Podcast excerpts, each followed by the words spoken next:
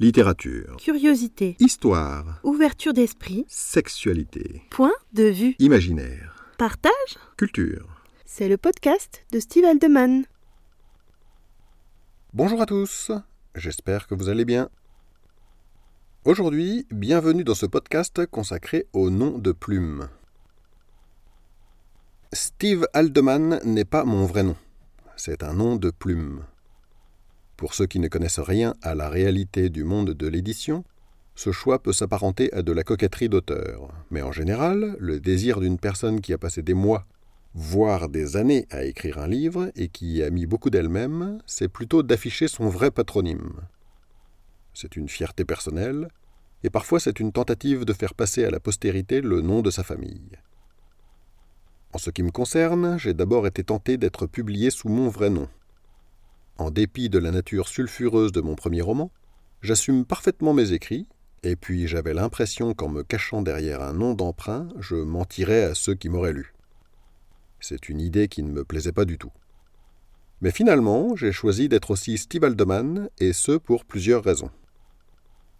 La première tient au fait que mon premier livre narre une romance BDSM. Et comme il est écrit à la première personne, et que l'on met forcément de soi dans un roman, si l'on veut que nos personnages aient du corps, il y avait un risque que l'on assimile Marc Thierry à celui qui lui a donné vie. Comme je l'ai dit, cela ne me dérangeait pas, et ça ne me dérange toujours pas. Pour preuve, en dehors de mon épouse, mon premier lecteur a été mon père. Mais il devenait plus compliqué d'imposer à ma famille d'assumer mes écrits, pas vraiment consensuels, qui pourraient générer de l'incompréhension ou des critiques pas très objectives de la part de leur entourage. J'imagine que les enfants des huissiers préfèrent rester discrets avec le métier de leurs parents. De la même façon, il me paraissait plus responsable de ne pas afficher au grand jour ma passion pour les romans, où un amant aime fouetter son amoureuse. Ma fille, j'en suis sûr, m'en saura gré. J'ai donc pris un nom de plume pour protéger les gens que j'aime. La seconde raison est liée à mon investissement en faveur de la protection de l'enfance. Dans ce milieu, j'ai rencontré des personnes formidables, intelligentes et ouvertes d'esprit, et qui auraient été tout à fait capables de comprendre que lorsqu'on écrit un roman, on vit en quelque sorte une autre vie. Mais, comme partout, il y a d'autres collègues dont je dirais pudiquement qu'ils ont la vue basse. Ils auraient vite fait de penser que celui qui écrit des scènes sadomasochistes ne peut être qu'un pervers malsain et dérangé, et qu'il est préférable d'éloigner les enfants de lui. Or, j'adore ce que je fais, j'aime participer au bonheur des enfants que je côtoie, et je ne veux pas être poussé à arrêter. Pour les épargner, et pour éviter de stimuler la susceptibilité de mes collègues, je n'affiche pas mon visage comme le font la plupart des auteurs, mais seulement un avatar que je trouve sympathique et qui a été généré grâce à Toonmi. La troisième raison est plus personnelle. Comme tous les auteurs, je rêve d'être lu par des millions de lecteurs. Même si les statistiques montrent que la probabilité que j'y parvienne est faible, il existe tout de même une petite chance que cela arrive. D'autant que je suis assidu, perfectionniste et que je fais le maximum pour faire connaître mes histoires. Or, avec le succès vient la notoriété. Et ça, j'aime déjà moins. Je tiens beaucoup à rester anonyme. Je ne veux pas être reconnu dans la rue, et en dépit du fait que je suis quelqu'un de jovial et agréable au quotidien, je crois que ça m'agacerait très vite qu'on me demande des autographes, surtout quand je fais les courses en famille.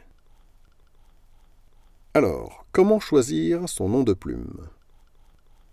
J'avais donc choisi de prendre un pseudonyme, et quand il a fallu que j'en imagine un, je n'ai pas hésité longtemps. J'ai choisi Steve parce que c'était le prénom de mon meilleur ami, disparu trop tôt. C'était pour moi une façon de me souvenir de lui et de lui rendre hommage. Et j'ai choisi Aldeman parce que c'est le nom de Joe Aldeman, un auteur de science-fiction dont le roman La guerre éternelle me plaît beaucoup. Je ferai d'ailleurs un article à son sujet dans les mois qui viennent. J'ai préféré que ce pseudonyme ait du sens pour moi, mais j'aurais pu tout aussi bien m'appeler autrement.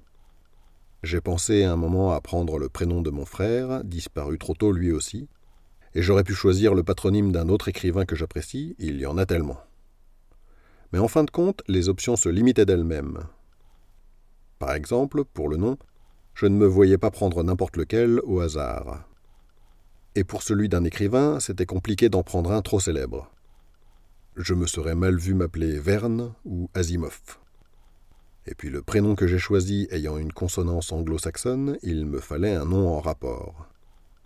De plus, sans avoir creusé le sujet, j'avais conscience qu'un pseudonyme doit s'accorder un minimum avec ce que l'on écrit.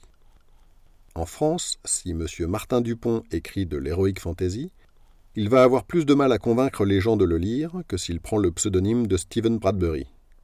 Et peu importe qu'il ait du talent ou pas. Quand un lecteur potentiel entre dans une librairie et qu'il regarde la couverture des livres, il rêve déjà en voyant un nom d'auteur exotique, alors que ce ne sera pas le cas s'il imagine son voisin de palier. J'avais donc choisi mon pseudonyme avec un certain soin, et c'est exactement ce qu'il faut faire. Mais la réflexion sur ce sujet peut aller beaucoup plus loin. Il n'est d'ailleurs pas exclu qu'à l'avenir je doive écrire sous un autre nom, pour les raisons que je vais aborder maintenant. Tout est marketing le choix du pseudonyme est très important. Sauf à ce que vous écriviez pour vous-même ou pour un lectorat limité, le nom de plume est l'une des premières choses que l'on verra de vous. Il doit vous représenter, mais aussi être adapté à votre cible, à ceux à qui vous espérez vendre votre livre, même si vous trouvez un éditeur et que ce n'est pas vous qui vous occupez de commercialiser votre œuvre. En premier lieu, je dirais que c'est un nom que vous devez assumer parfaitement. Il y a quelques années, j'avais imaginé prendre un pseudonyme à particules ou à consonance noble, parce que ça m'amusait de brouiller les pistes. Mais Henri Beaupré de Pithiviers ou Lord Steve Aldeman, il faut pouvoir assumer. Je veux dire par là que si ça avait pu m'amuser, je m'en serais vite lassé. Et puis cela aurait donné de moi une image qui ne me correspond pas, et je pense qu'il faut être honnête avec ses lecteurs. En revanche, je suis Steve Aldeman sans équivoque. C'est un pseudonyme qui me va bien et que je ne regretterai pas, j'en suis certain. C'est un nom que j'utiliserai sans peine, et c'est tant mieux, car il va falloir que je me familiarise vraiment avec. Cela peut paraître simple, mais en fin de compte, quand on vient de choisir un pseudonyme, on ne l'intègre pas immédiatement. Tous ceux avec qui vous allez communiquer vont vous appeler ainsi. Or il m'arrive encore d'hésiter quand je signe un message, un poste, une publication, ou même au téléphone avec un illustrateur par exemple. Et ce n'est pas qu'une question de coquetterie. J'ai choisi un pseudonyme pour protéger ma famille, donc je ne dois utiliser que lui dans mes communications d'auteur. Si vous faites des séances de dédicaces et que vous écrivez votre vrai nom par inadvertance, ça va vite faire désordre. Tenez compte de vos lecteurs potentiels. À partir du moment où vous avez l'ambition d'être publié et que vous voulez être lu, c'est que vous n'écrivez plus pour vous, vous écrivez pour les autres. Déjà, choisissez un nom prononçable. Vous allez l'utiliser souvent et vous aurez à le prononcer vous-même. Si vous avez du mal, ça ne pourra que vous desservir. Et puis, il faut qu'on le retienne facilement. Il y a des modes, comme l'utilisation d'initiales. J.R.R. Tolkien a été suivi par J.K. Rowling et autre George R.R. Martin. Cette façon de se faire appeler peut aussi servir à ne pas être genré d'emblée. Ne pas dire tout de suite que vous êtes un homme ou une femme peut servir votre communication. Cela donne aussi un côté mystérieux qui peut être bénéfique si vous écrivez quelque chose en rapport. Si vous écrivez des documentaires sur la nature en danger, Steve K. P. P. Aldeman, ça dénote. De même, n'en faites pas trop. Steve Aldeman, le quatrième du nom, fils de George Aldeman, c'est ridicule. Mais si vous écrivez des pamphlets, il peut être utile d'avoir un pseudonyme ouvertement caricatural. Mais il faut que ce soit clair, qu'il n'y ait pas d'ambiguïté. Carl Zero, par exemple, me semble avoir été un choix judicieux de la part de Mark Tellen, compte tenu de ses activités de journaliste gonzo.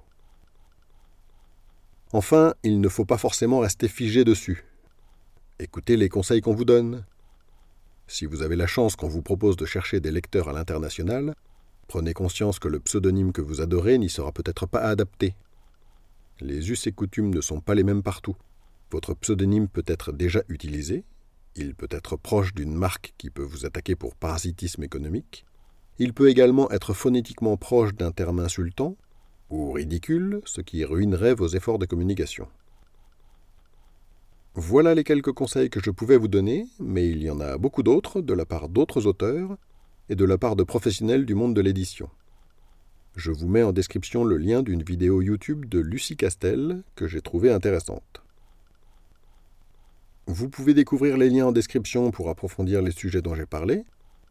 Si vous avez écouté cet épisode en podcast, je vous invite à vous rendre sur mon site stevaldeman.com pour y trouver les liens en question, d'autres articles ainsi que les romans que j'ai écrits et ceux qui seront bientôt publiés. Je vous souhaite une excellente journée et à bientôt dans un prochain épisode.